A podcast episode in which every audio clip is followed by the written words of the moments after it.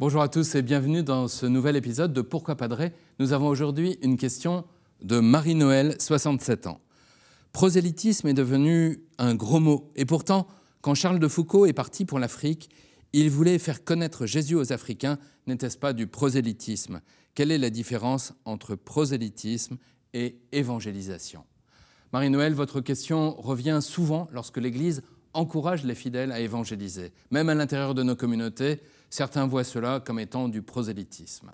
Alors quelle différence existe entre ces deux termes? Originellement, le prosélytisme est l'attitude de personnes cherchant à convertir d'autres personnes à leur foi. Le mot vient du judaïsme, dans lequel le prosélyte est littéralement le nouveau venu, celui qui, venant du paganisme, se mettait à observer les usages juifs.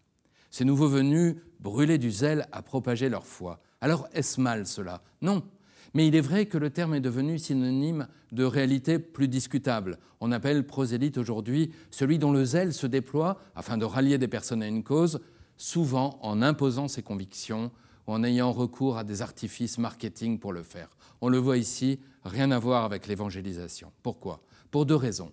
La première, c'est que l'évangélisation ne se donne pas d'abord pour but de persuader quelqu'un de l'excellence de la foi chrétienne, mais de lui faire rencontrer le Christ vivant. La deuxième différence réside dans le fait que les chrétiens sont convaincus que Dieu seul peut toucher et convertir les cœurs. Celui qui évangélise est un pécheur qui se sait aimer, sauver et qui veut en témoigner. Le prosélyte, au contraire, ne croit qu'en ses efforts, ne cherche qu'à convaincre, sans laisser la place à Dieu. L'évangélisation demande un grand respect des personnes que l'on rencontre, car ce qui est en jeu nous dépasse.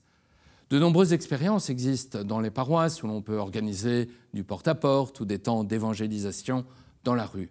Ce sont toujours des moments de grande grâce pour ceux qui évangélisent. Et cela rappelle à tous que l'Église existe pour évangéliser, c'est-à-dire pour partager la bonne nouvelle. Si certains ne l'avaient pas fait, nous ne serions pas là à nous poser cette question, mais l'Église serait restée un petit groupe de onze personnes au bord du lac de Tibériade. Cet évangile qui est parvenu jusqu'à nous restera-t-il enfermés dans notre cœur Non. Avec un infini respect, brûlons du zèle à propager la bonne nouvelle.